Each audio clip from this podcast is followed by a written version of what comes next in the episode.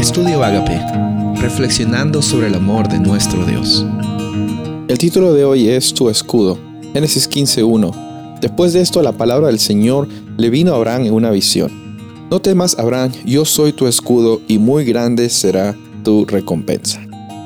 Mira, Dios es tan bueno que siempre que se manifiesta con una, con una propuesta, con un pacto, con alguna iniciativa para nuestro bien, eh, se da cuenta de que muchas veces lo que, eh, lo que va a suceder en nuestra vida son cambios grandes.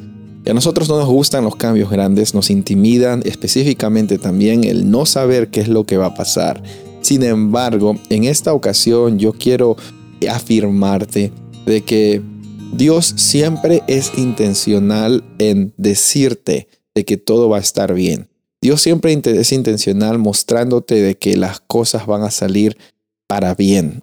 Al mismo tiempo, pues es inevitable reconocer que nosotros como seres humanos muchas veces nos posicionamos en una actitud de escasez al no confiar en las promesas de Dios. Cuando Dios dice, Él cumple. Cuando nosotros decimos, muchas veces no cumplimos. Estoy seguro que tú al principio del año has, has, has decidido muchos cambios en tu vida que ya entrando a estos meses pues eh, quizás los abandonaste, las promesas que tú habías puesto en tu vida. Ahora, no quiero desanimarte ni llamarte la atención. Es de ser humano muchas veces no cumplir con sus promesas. Sin embargo, cuando Dios promete, Él cumple. Y Dios le dice aquí a Abraham, yo soy tu escudo, muy grande será tu recompensa. Y no por las cosas que haces, sino por quién yo soy y cómo es que yo te elijo. Y sabes que Dios te promete a ti de la misma manera que Abraham. No temas, él va a estar contigo, va a protegerte de las dificultades y va, vas a tener una grande recompensa, no por las cosas que tú haces, sino por las cosas que Él hizo, hace y hará. La situación es de que en el versículo siguiente Abraham empieza un poquito a dudar.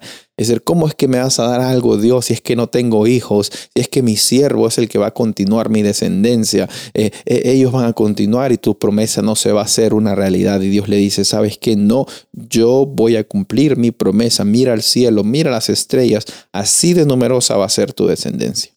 Quizás tú también vienes con tus ojos humanos a ver tu situación y piensas que no hay salida a la situación en la que te estás encontrando. Pero yo quiero decirte en esta ocasión, afírmate en las cosas que duran para siempre.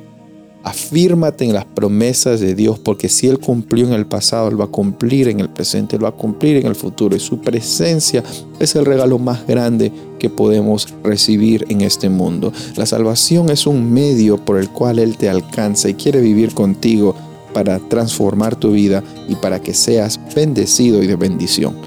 Recuerda de que hoy en Jesús tienes una vida de abundancia y de plenitud. Soy el pastor Rubén Casabona y deseo que tengas un día bendecido.